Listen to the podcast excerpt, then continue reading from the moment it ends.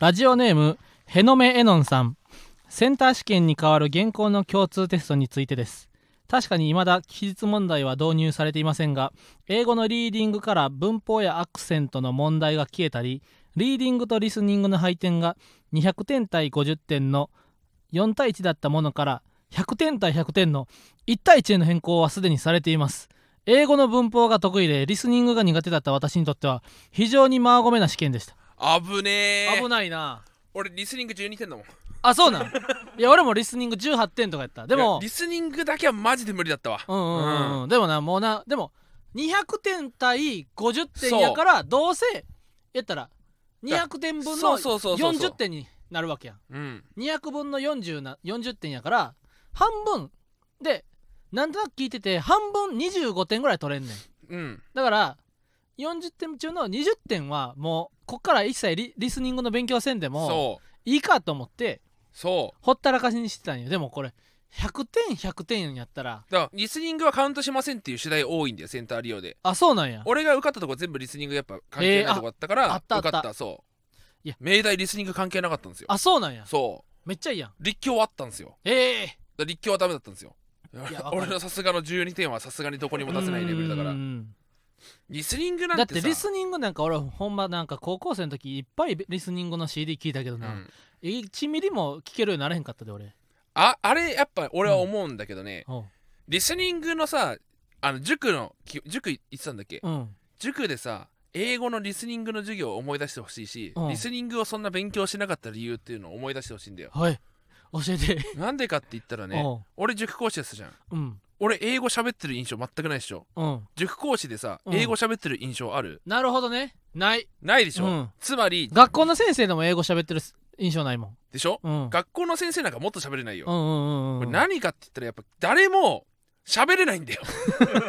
根本的に。そうそうそうそう。ってなった時にじゃあ喋れない先生がけどいいいあの威厳を保つためにうん。何をするかって言ったら、リスニングがとにかく聞くことだって。CD かけてな、うん、CD をいっぱい買って CD をとにかく聞く、うん。洋楽でもいいんだぞ。聞くことが大事だって。ドラゴン桜でもあっな。このうん、すり替えてんですよ。なるほど、ね、お前が教えろや教えろやじゃなくて いっぱい聞けって言って、英語の CD しか渡さないで勉強させないんですよ、これやっぱ俺一番の問題は英語のこの喋る。うん。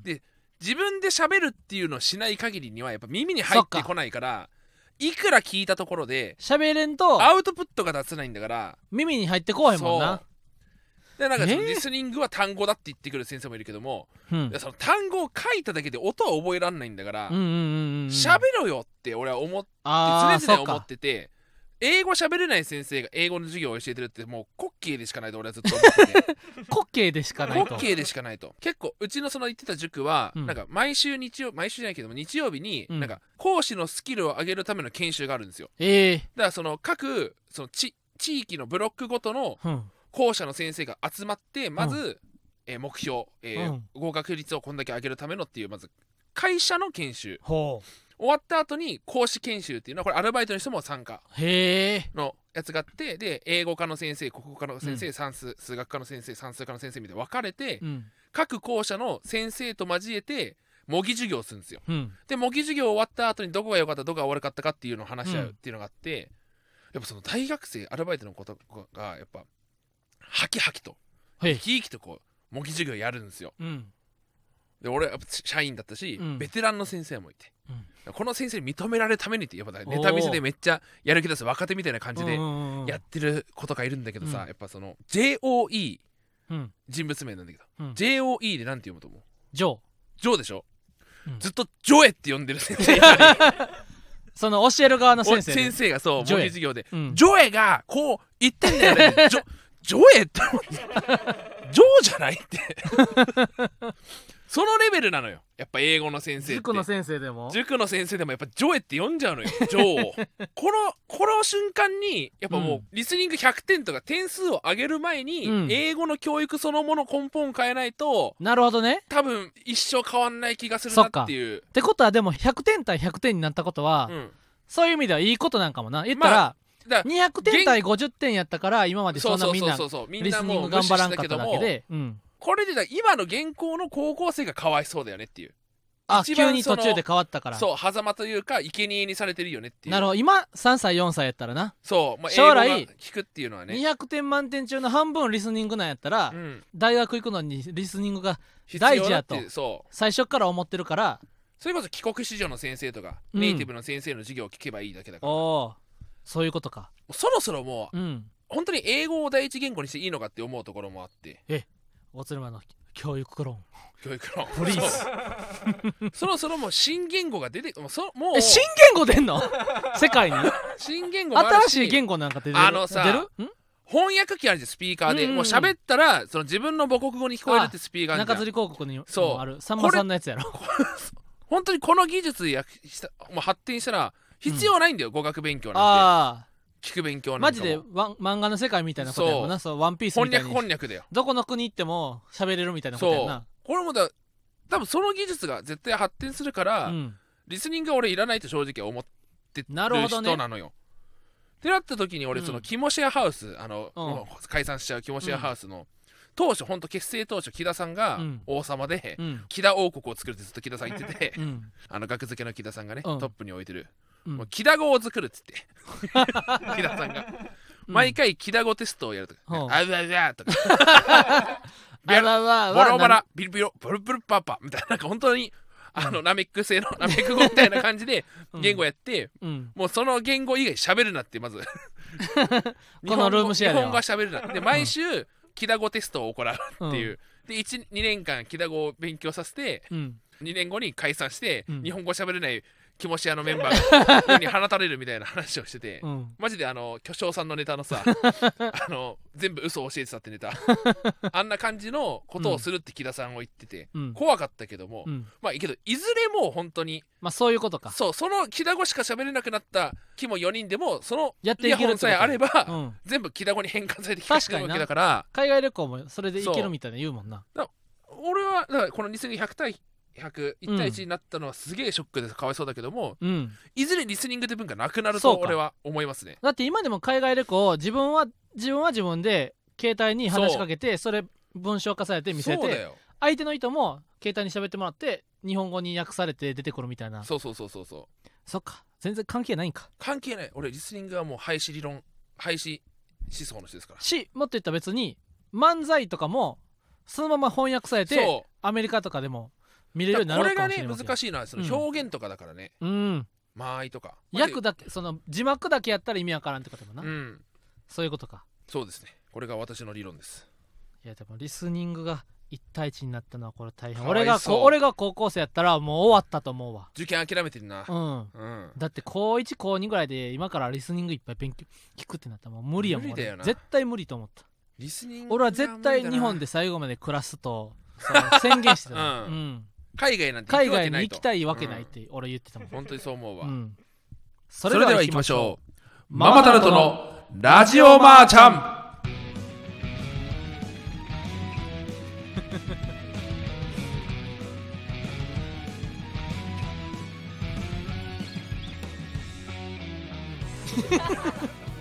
こんばんは。ママタルトの檜原洋平です。大鶴肥満です芸人ブームブームママタルトのラジオマーちゃん第77回目スタートしました。あこの番組は雑誌芸人芸人芸人とスタンド FM がタッグを組んで行う出演者をお笑い芸人に特化させた番組です。YouTube でのエキサイティングステーションを経てスタンド FM より公式番組として毎週配信しています。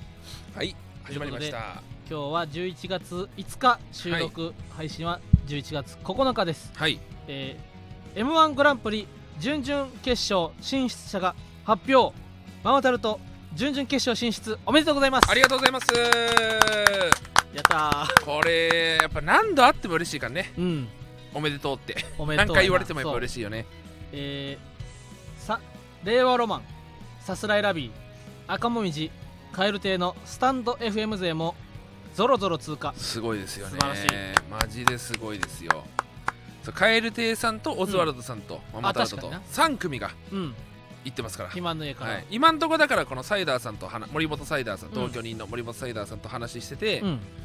頑張りますと、うん。とにかく3組で決勝行けるよう頑張ります。うん。でもし3組で決勝行ったらもうサイダーさん副音声で m 1の解説生配信やってもいいんじゃないですか ガラガラの家で。なガラガラの家で。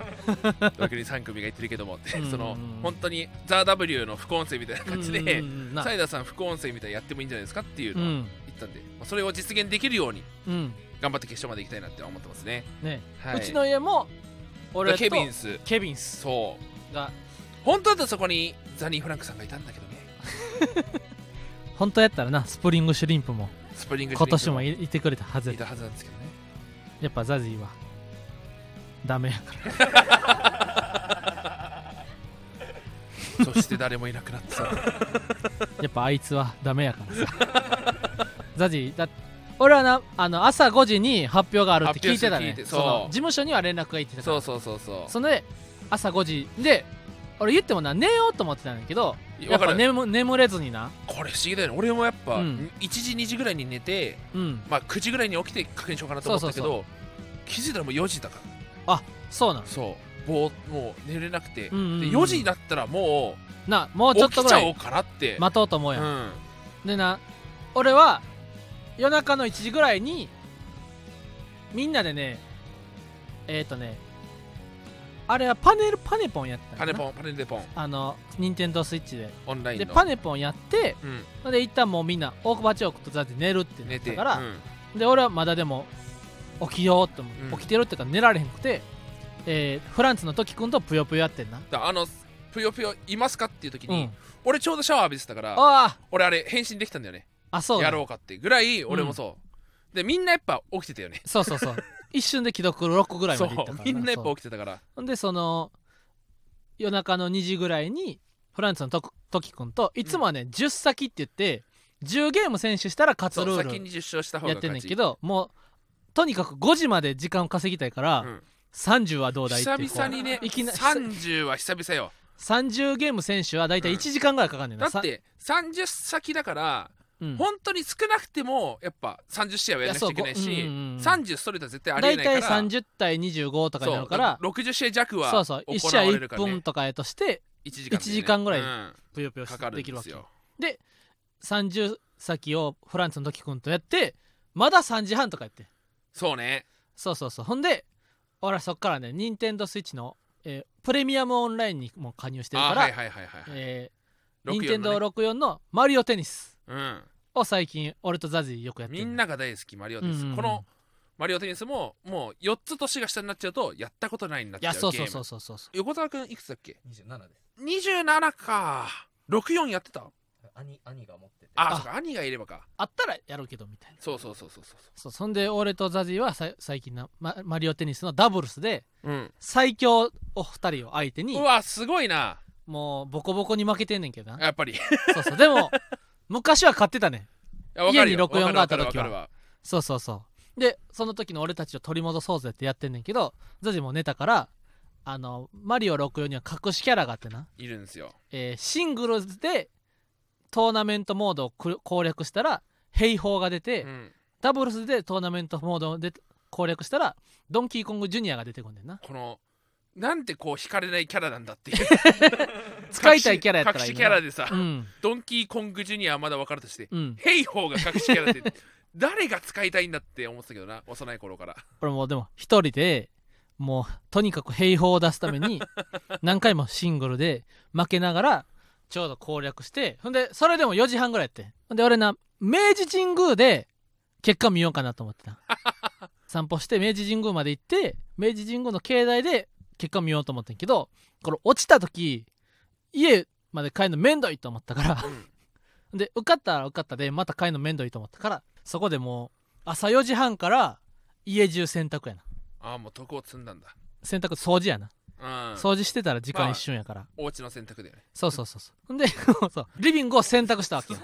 俺がね。うん。で5時になってわっと見て俺302番やったからうん。大阪の通知を見た時にうん。あのエントリーナンバー順やったからああ多分左上を一瞬見たあらもうすぐ分かると思ってじゃっと見てママタルト。よし。よし。でそっからはフレンズのそう。確認。フレンズっていうのは友達。そう。の複数形。フレンズの確認。このフレンズのやから。そうこのフレンズの確認このが言ったらさ m 1というのはさこの非常にこの難しいのがな、うん。俺らだけ受かってもすっきりしないというかフレンズがやっぱ全員受かってないみんなで受とかってないとそうそうそう。やってらんないよイエーイとは言いにくいねんな。でまず右上にストレッチーズさすらいラビー。あった。あってあと羊練りと。頼む羊練りない。でもケビンスその羊練りを探してる途中でな。ケビンス!おおケビンス!これでうちの平和はまだまだ。うちに平和がもたらされる、そして真空ジェシカ。で川北さんがネタ飛ばしたって言ってたからたもんね。危ない。あでも俺らより前に出てきてよかった。で羊ネリがいなくてあとは要さんとタモンズさんはその m 1の日に一緒に焼肉をごちそうになったからあーってなって。で結構そのあれやったな。引きこもごもというかその喜びを前面には押し出されへんかったな。確かに。うん。やっぱ羊レイリーの名前がない時やっぱ俺うん。パワープロのサクセスうん。やってる気持ちだったよ。そのうん。全然あのドラフトにかからないで。テレレレレテレあと3歩足んなかったなとかスカウトの最後のあれがやるぐらい、羊ネイリーが行かなかったのは相当ショック。なあ。ショックですよね。うん。呼びますか羊ネイリ。ーうん。ちょっとまたでも羊ネイリのスタンドあのポッドキャストをついさっき聞いたら、もう来年に向けてやるぜという。細田はな26ぐらいの時に30歳で生活できてなかったら辞めると宣言してたね。ので今年俺ら全員30歳からうん。うんこのあこうどうなるんだと思ったけど細田はまだまだ辞めれねえぜって。ああよかった。言ってた。よかった。うん。うん。30って何なんだろうね。俺も30で死ぬって言ってたし。そうやんな。全うん。然だって30で死ぬって言ってたのにさ人間ドックまで受けて 贅沢なやつやにしがみついとるで俺は。性にしがみつきおじさんやな。もう少し息させて。ドボーン。せやろがいおじさんの。引きで引きで。おみで。もうもっと行きたい。もうもうちょっと行きたい。めっちゃ小さくなっていくそうそうそうドローンドローンで。3回戦でもな俺俺も正直81組受かってたから後から振り返るとあのセーフティーに合格してたのかもと思うけど俺は結構な3割ぐらい落ちたと思ってて。全く一緒だわ、うん。俺もネタ体感ね。うん。70から80だなったなそでの70から80は外す時全然あるぞっていうのがあったから、うん。当確とは言えないと。そうそうそう。7割8割は受かってるけども、うん。けどこれ2割3割引くぞっていう感覚だった、いやそう。それがなんでかっていうのもちょっとど多分ねこれが上がる頃には YouTube に M13 回戦の動画上がってるから、全部俺解説していこうかな。ほう。俺が3回戦をネタしてる時の感情。まず出る前になあの俺赤もみじうん。は後ろで客席の後ろのでマネージャー陣は見学してんねん、うんうんで俺そこへけこっそり入ってちょっとだけ何組かネタ見たねうん。うん。んで赤もみじ見た時に赤もみじ落ちたと思ったねん。あ客席の反あ応をそうだよね。んでやばい赤もみじ落ちたかもって思って本番前にし舞台袖に進行の日原さんっていう俺と同じ名字のその日原さんに聞いたねん今俺その俺らの一つ前獅子頭さんがネタやってて今のところ誰が今日一番受けてますかって聞いたらえー、多分パンプキンポテトフライさんですねって言って。で2番目が赤もみじさんですねって言ってたんよ。だから俺が舞台の後ろで34組見た時に赤もみじ落ちたと思った。その赤もみじが今日すでに今日の中で方だったって2番目に受けてるってなったら今日は結構ちょっとでもお笑いが起きたら今日は熱いぞと。そういうぐらいの気持ちで臨んでこう1個目のえー、バネのバネの遊具ね。バネのバネの遊遊具が 公園にお大鶴マンが行ってバネの遊具があると。でバネの遊具であバネの遊具あるからちょっと遊ぼうぜって、うん。あええやんけええやんええやんって。バーンって一発で壊した。えーっていう大鶴マンがバネの遊具を1回で壊すという、俺これ正直やる前はこれ受けないと思ったのよ、なうん。これが受けたらそ楽勝と思ったのよ。ううんうんうんうん。やや受けだったよね。そうやや受けやった。だからこれがまあまあまあまあまあまあ、うん。これはまあいいスタートよと、うんうんうんこのやや受けがちょうどいいよと俺はバネ思って。の遊具でうん。バーンとこう拍手笑いまで来たらもう絶対楽絶勝対楽勝。そこになそうなったらもううん。あとはもうやるだけ。適当にやっても受かる。マジで最高、うん。ただここでやや受けだからそ楽しませてくれるじゃん。う ヒヤヒヤされて。ヒヤヒヤこっから。こっからよこっからの俺らの試技次第やな。演技次第で。ここで心折れたら終わりだからそうそうそうそう。大釣りマンがバネの遊具2回壊すねんな。なんで2回壊すかって言ったら1回目で受けすぎたらうん。もう1回壊すだけでうん。こう非常にこそう有効な効果的な壊し方。受けをゲッツできるということで2回壊すようにしてるな。で2回こ1回目はでふふふふぐらい で2回目はあんま受けへんかってんな。受けなかった受けなかった。ぐらいうん。でこれはおっと。ただこっから気合いやぞと。そう。次に大釣りマンは砂場へ移動するそう砂場行こう。公園行こうって言ってるからな。砂場は壊れないから砂場行こう、そうそうそう。あんま砂場壊れないと思ったことないよ、うん。これもえっ、とね40回ぐらいライブでやっててでまあそのこの言い回し大釣りマンはえー遊具は壊してしまうけど砂なら壊れない。という風に砂場を持ってるということに。あんま砂場を壊れる遊具とは思ったことないよっうん。てツッコミ、これは昔の野球で言ったら、うん。マジで河合とか。そうそうそう。送りバント的なバント的なな。バント的なボケで言ったのよ、うん。これがまあバント失敗。そうこれがでもこれはな俺はこう言ってもこう昔に比べたら技術があるから、うん。そこでなあんま砂場をそんなお前。あ。あんま砂場をそんな壊れない遊具と思ったことないわって。100で言ってたら俺が突っ込んだらそ滑りすぎ感が滑りすぎそうそうそうそうシーンってなんねんけど。軽く流したのよね。そこには俺はやっぱ培った技術があるからいそやそんな砂場のことお前壊れない遊具と思ったことないわ。ぐらいでこう別に受けなくても。う送ることはできなかったけども自分は生きた。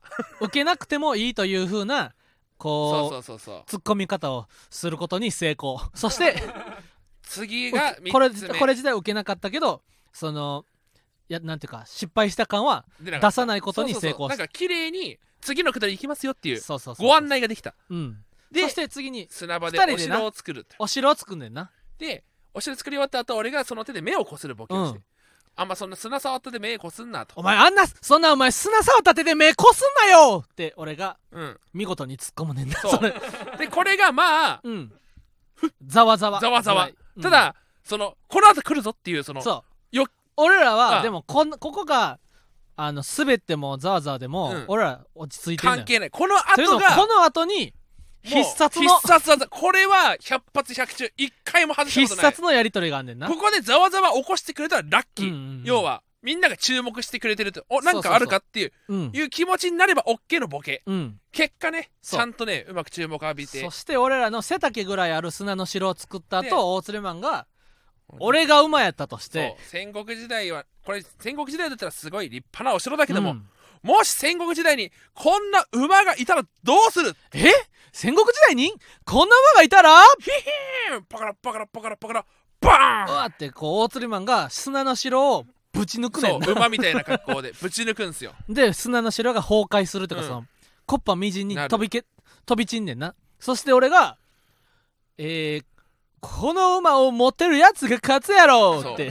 これでまあわーって受けて。ねここでここでもし滑ってもまだ大丈夫。まだ大丈夫。この2個目のくだりはこれも不利やでと。これもまだ俺らは振りや。だから俺はそこでこう振り抜く。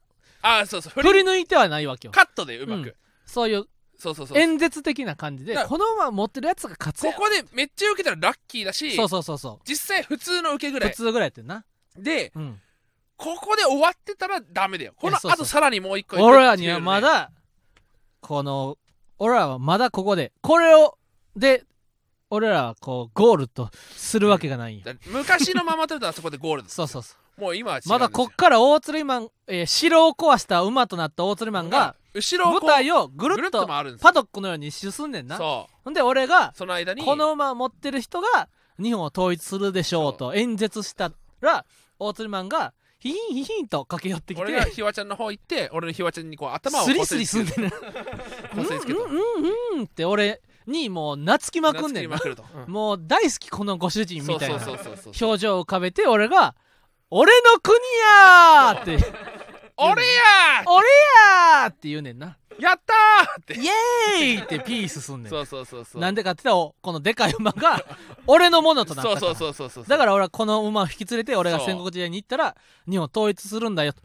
これでで拍手があったんですよ。俺は拍手笑いを確認したの。そう。ここで俺もうん。よしようやくまず一歩。そう。ここであのー緩んだら終わるとは思ったそうそう。ネタのまあ5 5つ下りがあって2個目やな。2個目で拍手、うん。これはまあ予想通りというかそうそうそう。想定通り。うん。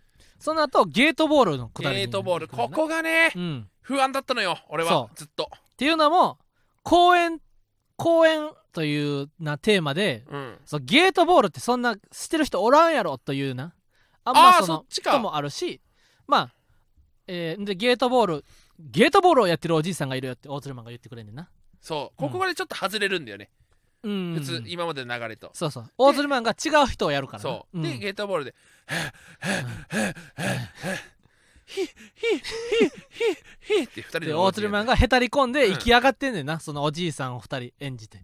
で俺が「おいそんなゲートボールでお前フットサルみたいな疲れ方するおじいさんおらんわ!」ってでこれけこれが意外と受けたんだよね、意外と受けてるなそう、ん。俺ここ受けないと思ってたこれ滑り。りまくってもしゃあないと思と思ったけど、うん。受けたからあうん。ラッキーラッキーと思って、そうそうそうそうそでその後ええもう一ゲームしようって、う で休憩しろまあなんて、こうん。なんて？いやそれはおじいさんやし疲れてるから声聞こえへんねやろって俺が突っ込んだと。ちょうどここにパチンコ屋のドアが開いて聞こえなかったわ。ってなって俺が大釣りマンの後ろに回り込んでうんなんかここにパチンコやったらしいってで俺が言うねんな。でも俺はここでこの非常に序盤もで舞台に出た瞬間からこのピンチを予感してたわけよ。っていうのもいつもの舞台は袖パネルがほとんどなないねんな。ないから m 1ってでっかい袖パネルあがるんですよ。中央まで設ってきてるからそのパネルがあるおかげパネルがあることによって大鶴肥満の背後のスペースが非常に狭い隙間になってたんよでも大鶴肥満は瞬時にそれを気づいてな。い俺はつもより手前でそう。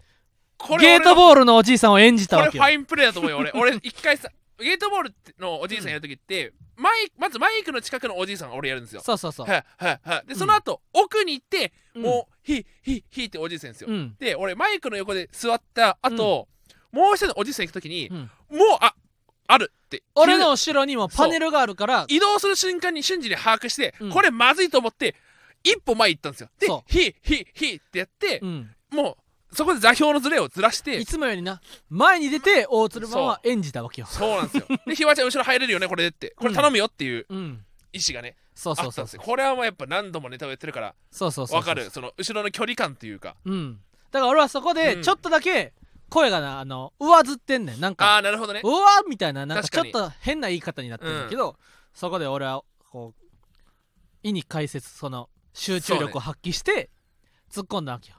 でこうそこ自体なんかパチンコやったらしいっうん。ていうこれ自体はまあそんな受けへそうんかったんやけど。ここはうん、まあ受けたらまあ受けることは多いけども、まあ受けなくても仕方ないなと思う。受けなくてもいい。でその後のハチパチのお店かって。っておじいちゃんがな、うん。言うねんな。そう。ほんで俺が「違法や!」って言うねん。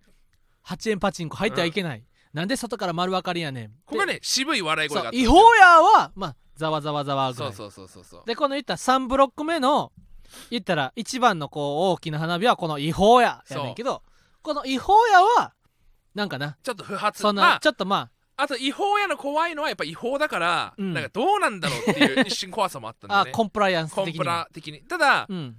おじいさん多いしパチンコやったことある人多いだろうっていうのもあるからうん。多分ハチパチはうん。俺いけると踏んだのよ、うんうんうん3回戦まずだったら。あとやっぱなそのハチパチって本来公演と全然関係ない。そうそうそうそう無理やりねじ込んでるテーマやからそあんまりこのなんていうかポケモンで言うとこうタイプ一致の技じゃないから、うそうそうそうそうそのな。効果的ではないんだよね。そうそう。あのなんていうかスターミーの冷凍ビームみたいなことそやんな。う。強いけども まあけどそうそうそうそう。フリーザが打った方がフ強いし。リーザが冷凍ビーム打った方が強いけどそまあよそからまあ持ってきまあまあまあまあたハチパチのくらいみたいな。ででその後のなんで外から丸分かりやねん。これは俺ちょっと強く突っ込んでしまってんな。ううん。なんでかって言ったらハチパチがあんまり。そんなにこうクリティカルじゃなかったから俺はここでもう一発持ってこさせようと。なんていうかこう第二の矢を放ったわけよ。この、うなんで外から丸分かりやねん、うんうんうん。確かに8円パチンコって看板に書いてたらあかんがなといううん。この面白みを確かに。俺は旗で8円パチンコって意味わかんないもんね。外から丸分かりでうん8円パチンコって書いてたら、そんなん1日で警察には見つかるやろという意味でなんで外から丸分かりやねんって。これもしかしたらウケるかもと思ってこれがちゃんと滑ったな、俺これなんかその俺だツッコミとじゃなくて、うん、間を詰めたのかなってあーなるほどね。変な間があったから入れてくれたかなと思ったぐらいだったから。ここはちょっとまあまあ別にまこう外してもいいねんけど。好きすぎたからねうちそうそうそうそう、ん。パチンコ大好きすぎてな。そでもまあこれはいいでしょうううん。とでで第4のブロックに行くわけよ。高校ですようん。子供たちがベイブレードで遊んでるよって。そう。ベイブレードね。ここなんですよ、うん。でね。ベイブレードっていうのは俺らがやっと中学校小学校中学校ぐらいの時にうん。流行りだしちなみてに横澤君はベイブレードは知ってる？でベイブレードは意外とリメイクというか、そうそうそう。やってるからうん。実はそこまで若い俺らより年下は大体わかんねんな。そう局所的なものじゃないんだよね、あれは。今もベイブレードあるし。そう。でもえ審査員世代。そう。にはこれベイブレードって言われてもピンとは来ない。ピンとこうへんやろと思って俺がちゃんとここで「ベイブレード子供たちのコマの遊びね」ってうん。俺がこう言う挟んでるわけ。そこれももう全然こうアマチュアじゃないところ。うそうそうそうそうそう。俺らがちゃんとうちらがどこを意識がなぜしてるかと。アマチュアじゃないかというところは。その一歩前に出たりとかね。そうそう。そうそうそう。でベイブレードコマの遊びねって言ってで参加していいっつって、うん。お前持ってへんやろ。お前ベイブレード持ってんのか？持ってる持ってるいくよいくよ、うん。ゴーシュート。ブリブリ。って。ってその子供たちがベイブレード遊んでるフィールドに大釣りマンが代弁をすんねんな。そこで俺が「なんて真似を。そう子供たちのフィールドに代弁したぞ!」って言って、これはまあ全然滑っていい、これは滑っていい、うん、これはでこれはこれは滑っていいし、うん。滑ってた、滑ってた。これはびっくりするほど滑ってた、うん。やべえって。これは致命的なほど。うん。やっぱり滑るってよくないから、うん。その滑るって分かってたんだけど実際に滑るとやべって。俺やっぱ。そうそうそう、頼むこっから頼むよ。挽回してねって言って、うん、ただここでこの滑りを毒を薬に変える一言があるわけよそうこのなんですよ。この後。後。だから俺はここで滑っても全然落ち着いてるわけ。でうん。なんでもあれよってうん。どう俺のブリブリード。そう。大釣りマンがベイブレードのことを自分がうんちしたことで俺はブリブリードを今まあそうやったんやと。で俺がブブリブリード？弁護士弱かったら死刑まであるよというこのこのキラーフレーズね。このねな大釣りマンが子供のたちの前でうんこをすることは、うん。その弁護士がうん。下手くそやったら、するするとそう。なんか話の流れで 死刑に処すってうん。いう風になってしまうのではないかというそう。このささやきっていうかそのアドバイス、そう。弁護士さん本当お願いします。あのおほんとつい任させたんですようんちしちゃったのはって。うん、任せてください。行きますよって。バン。どうでしたって死刑になっちゃいました。ちょっとーって。何いうそのポンコツ弁護士が。ダメですよ。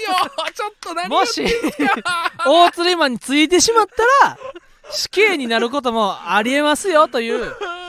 もう上告したのに。っでまあね。でもまあさすがに言い過ぎかという目線もあるかと思って、うん。まあ大丈夫とは思うけどって思いう。補足ね。これがまあ受けたよ。これが拍手じゃないけども、うん、あでもこれも若干の拍手はあった。ああったんだ。拍手笑いみたいな。もうちょっとだから普段めっちゃここ受けるイメージあるから、うん。うんちょっと弱かった。普段に比べたら弱いかなぐらい。そうそうそうそうでもその拍手笑いも、まあ、よう聞かんとわからんぐらいな。そうだね。そう多分その YouTube には入ってない。そのそうだね。音声として。多分 YouTube はみんなあんま受けが入ってないと多思うな。分今年の有有楽町の YouTube の音声ほとんど笑い声入ってないよな全員な、うん多分。多分。その客席にマイクマイクを。を入れてたらな お客さんの笑い声のは入れてるらしいね。そあのな吉本の。そうそうなんか聞いたよ。そのあまりに 有楽町のライブが盛り上がってないように見えてしまうから客席の方に。なんか笑い声をと拾うマイクも配信に載せてるみたいな。それがあったらなまあね。安心やけど。もしそれがなくて去年同様のうん。やったらすあもうあんま笑い声やっぱ入ってないようにそう思う。東京レベル低いなってなっちゃう。うんうん笑い声を拾えてないから。でそこででおえでまあ弁護士はまあまあ弱いそう大丈夫だと思うけど。ー、うん。で俺がまたそこで俺のまだ回ってるねって。なんでまだ回ってんねんってな。一回でもうんこ回すのすごいのに。って。こで俺はなこうです。ギリギリまでなんやお前の肛門の最後なんか溝入っててお前塀でぶって押し出してお前ブリブリとこいてんのかって。あぶねえ。言わないでよかった。それは。みたいなことを俺は言おうと思ってんけどさすがに汚いかと。汚すぎる。さすがに来たねんな。俺らがなんかやっぱギャグ漫画とかコロコロコミックが好きやからだけどやっぱ ちょっとやっぱこう上品ではないかと。でもな俺はマユリカの大阪の YouTube で、あ。それ下ネタ？そのを確認して合格を確認してから俺もちろんあうん。入れるという判断を下してるんでね。そうだね。そこがやっぱまだ俺らのアマチュアじゃないところマユリカさんやっぱしっこも去年は言ってたしあそうそうそうそうそう。排泄物そうはそうそう。うんちしっこはまだ大丈夫だと。そうそうそう。排泄物はまあ言い方を可愛くすればうん。うん大丈夫だという許されると。そういう判断を下した。わけほんででその後うん。子供たちが暴動を起こすわけですよ。でそうそうそう。あちょっとごめんごめんごめんごめんごめん。代弁されたからな。そう。うん。洗えばいいじゃんって。うん。これがね迷ったんですよ俺直前そうまで。そうそうそうそしてね案の定滑りましてね。洗えばいいじゃんっていうとくだうん。洗えばいいじゃんなわけないやろっていうところは滑ってしまった。そう。うん。けどこれはまああくまで振りですから。そうそうそうそうそう。でわーって怒られてうん。財布取られてうん。財布投げんな。投げちゃダメだよ財布。うん。怒った子供がな。大鶴マンの財布投げんねんな。俺の財布がジャングルジムの真ん中に。終わったーっていうな。この大釣りマンの財布がジャングルジムの中に入ってしまうんやとで大釣りマン体でかすぎるから ど手を伸ばしてもジャングルジムの真ん中に入っちゃった財布は取れないというここのくだりが俺はこう最後最終ブロックなわけよ。5つ中の5番目。でここで大盛り上がりすれば確定やと思ってんけど、これがねこれがな意外と受ふわふけなかったなわふわふわぐらいやってんな。なんかやりすぎたんかなって思あったのかあうんただでもうん。もっと受けてもよかったんじゃないって。なそれほどうん。うんこってダメって思う。そのもしかしたら前前の4ブロック目4ブロがック目が下品やったんかな。下品すぎたと思って、うん。離れすぎたかなと思って。そのカイジのさ、うん。あのビル傾きすぎちゃって 結局ダクルーンが攻略できなかった。やりすぎちゃって。やべえやりすぎた。みたいな俺うんちやりすぎたかなって俺は思ったのよあれ。沼攻略でな。そう。うんまあまあまあ結果ちょっとお的にね客さん俺らのネタを下品に傾かせすぎたのかなという、うん。そう。ほんでそしたら笑いが詰まってただけだったから。そうそうそうそう。笑いがいっぱい。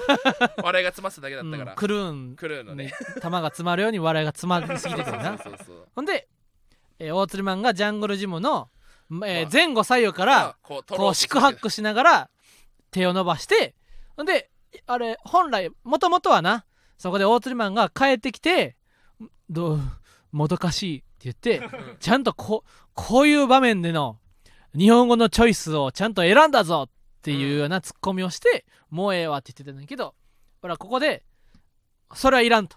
うん。終わったと言って大鶴マンが全然取れない回収することはできません。もうええわってこう、うん。下り中にもうええわということでこうなんていうかこう盛り上がり中に終わるとしいうこういうのもあるんじゃないかというふうにこれは俺もうん。言われた時は、うん。最初はなんか綺麗に締めるんだったそうそう。なと思ったんだけどどう俺の公演いい公演でしょ？いや全然いい公演ちゃうかったもうええわどうもありがとうございました。これでもいいねんけどそう。ただ話を聞くうちにそまあ、確かにううん。悪くはないかと。そうそうそう。のなんか変にうん。滑る必要もないしそう最後。そうそうそう一旦落ち着く必要もないと。そう。受けたまんまそ終わることがううん。だってみんなそうじゃん。やっぱ楽しい状態で帰りたいでしょってそうそうそうそうてだからもう受けてると確かになと受けてる途中で、うん。もうええわどうもありがとうございましたって言おうと思って。やり逃げはねありだと思ってたんで。はい。でこれでやってんで正直なんかほんまななんか去年は絶対行ったと思ってんな。去年は100%いったと思った、そうそうもそう。完全に言った、ううんうんうんえどうだった？って受かりましたってうん。言えた。去年は。今年は言えなかったマジで。今年はマジでな。大丈夫だとは思うんですけどもただちょっとそのうん他の日がもっと盛り上がってたらいやそうそう。俺らこちらのブロックは4全公演中の1に個目やったからな。重かったからうん。合格者が少ない可能性を考えると100ではないですねっていう。そうそう。で81組合格してたけどほんまさ俺らもともと60組しか合格できんと思ってて各回15組ずつで他のブロック回が20何組とか受かったとしたら俺らの回が10組ちょっとになる可能性もあるわけ。そう。なってなった時に上位10組はちょっと分かんないなって。そしたら全然弾かれるかもとそう可能思ってな性もあるなと思って。結構ちょっとだけちょっとこうテンション低かった俺は。でもその赤もみじで2番目ぐらいというそののもあったからいやお願いという気持ちやったな。まあ、実際けど確かに初日のやっぱ午前中 ABC はきつかったよね。うんうん、おもあそう通過率もめっちゃ通過率低低かったよな。うん。E ブロックがちょっと異常な E ブロッククはなほとんどなわーって真っ赤に染めるびっくりした。うん。そのそんなことはないと思ったけど本当に そんなことあるんだっていうぐらいそうそうそうそう真っ赤だったから。うん、うんねまあこれはだその動画上がると思うんでね。ぜひ見てほしい。です、正直僕たちも見たいですね。どんな感じになったのかっていうのは。なあ。あとはなんかこうやばいと思った瞬間あった？この。M1 で？ネタの、うん、公演は正直もう YouTube に上がるから、うん。もうやれへんわけやん。そのうんうん。m 1内では、やんないね。なってなったら俺はでも一個なこう俺のこうアピールポイントというのはもともとなジャングルジムは一ボケ目にしてたんだそうそう。実は。うん。これ俺もうん。ジャングルジムを最後にするんだったら俺うん。公演弱いんじゃないかってそうそうそうそう俺ずっと言ってて。うん、ただ俺ジャングルジムが新ネタの時はなジャングルジムのボケがあぐらいやってんな。そうそうそうそうでそこが一番受けてんな。そほんでこうよくみんな m 1で言うのでこう重い時はなるべくもう最初っから受けまくらなういとそうだね。後からういったら後半から徐々に受けつ受け始めてももう追いつかれへんというかそのこのビハインドを取り返されへんから割と後輩とかにはもう最初っから一番強いボケで受けるようにしなさいって俺は結構言ってたね。ん。今年サミジ君の後輩に。でそんなことしてたんかお前。そう。そうそうそうそう。ゆっくりな言った後半2わかるわかる。分過ぎぐらいから受け始めてももう追いつかれへんみたいな3年前の3回戦そうだもいんな。やそうそう状況がよくあるから。1分ゲロ滑って後半ちょっと盛り返したけど、うそう然これもう受かんないよっていう系。最初の1分半ぐらいまでで結構もう勝負がついてしまうことがあるから最初に強い下りを入れた方がいいみたいな。でも、えー9月ぐらいからな馬の下りと弁護士の下りが弁護士なんかさ、うん。俺ラフターナイトで初めて聞いたからだある意味俺ラフターナイトのチャンピオン大会のやるネタはうん。m 1にかけるべきじゃないと思ったのよ、そうそうそうそけど、うんラフターナイトのあの受けを俺聞いてう、うん、m 1いいかもしんないって。なまだいけるというふうにな。そうその弁護士のツッコミうん。がなかったからあれ聞いうんて、3つ目になったわけじゃんこれで。そうそうそうそ3つあったらパン屋より全然な。チャンスあるなって俺も変わって、ね。結構いろいろ考えてるんですよ。そうそうそう。だからジャングルジムは最後でもいいというふうにうんなったわけ。よ、実はこういうね解説、えー 副音声で。これはもうかこれが完全解説。完全解説です。そ m 1 3回みんな戦のネタ。みんなにもやってほしい。確かに。赤もみじとかもだってめっちゃ話し合いしてたからなそのああね。そのあのーあれお茶漬け。そうね。お茶漬けが上がると思うんだけどうん。そうそう。これここで僕がこう言ってる方がいいんじゃないですかとかそめっちゃ言ってたからな。聞きたいよな。う結局だからやっぱ、考えてんすよネタ書いてない ネタ書いてない人もちゃんと、うんうんうんうん。考えてんすよ。やっぱこれをもしなまたコメント欄で、うん。下ネタが良くないとかあったら、また俺はこれまたお怒るで。怒っちゃう1回戦でな。あんま日原怒らせないでよ。うちの日原怒らせないでよあんまり。うん考えとるっちゅうねんな。誰が一番 m 1考えてんだったらうちらやから大丈夫かどうかめちゃめちゃ見とるっちゅどうんねんな。だけ俺心配してからもういろんな人に聞いたから 下ネタって本当大丈夫ですかね、伊藤さんにも言ってよ。うんちって大丈夫ですかね。大丈夫に決まってんだろ。っ てうんちぐらいでぐだぐだ言うなって。そうそうそうそうそう。とにもうとにかく心安心っていうかその確認、ベイブレードってお年寄り分かるかなとかう、なん。そうそうそうそんなもんベイブレードって何歳まで分かるんやろとか調べとるっちゅうねんな。そうだよ。こっちとらな、うん。あのビートたけしハイでうん。たけしさんってもしかしてアクエリアスとか知らないんじゃないかってそうやでジャンプとか知らないんじゃないかビート思ビートたけしハイで俺たでも俺たちはそんな考えてるわけなんだから、えアクエリアス伝わるかなとかまでちゃんと。考えてんだよ。俺は考えてるわけそうだよ。どんだけ考えてるかですよ、うん誰よりも考えてんだよ、うん、片手間じゃないんだから、そうやではい。ということで。芸人ブームブームママタルトのラジオマーちゃんは毎週火曜日23時に放送していきますこのラジオはアーカイブが残るのでぜひチャンネルをフォローしてもらえると嬉しいです。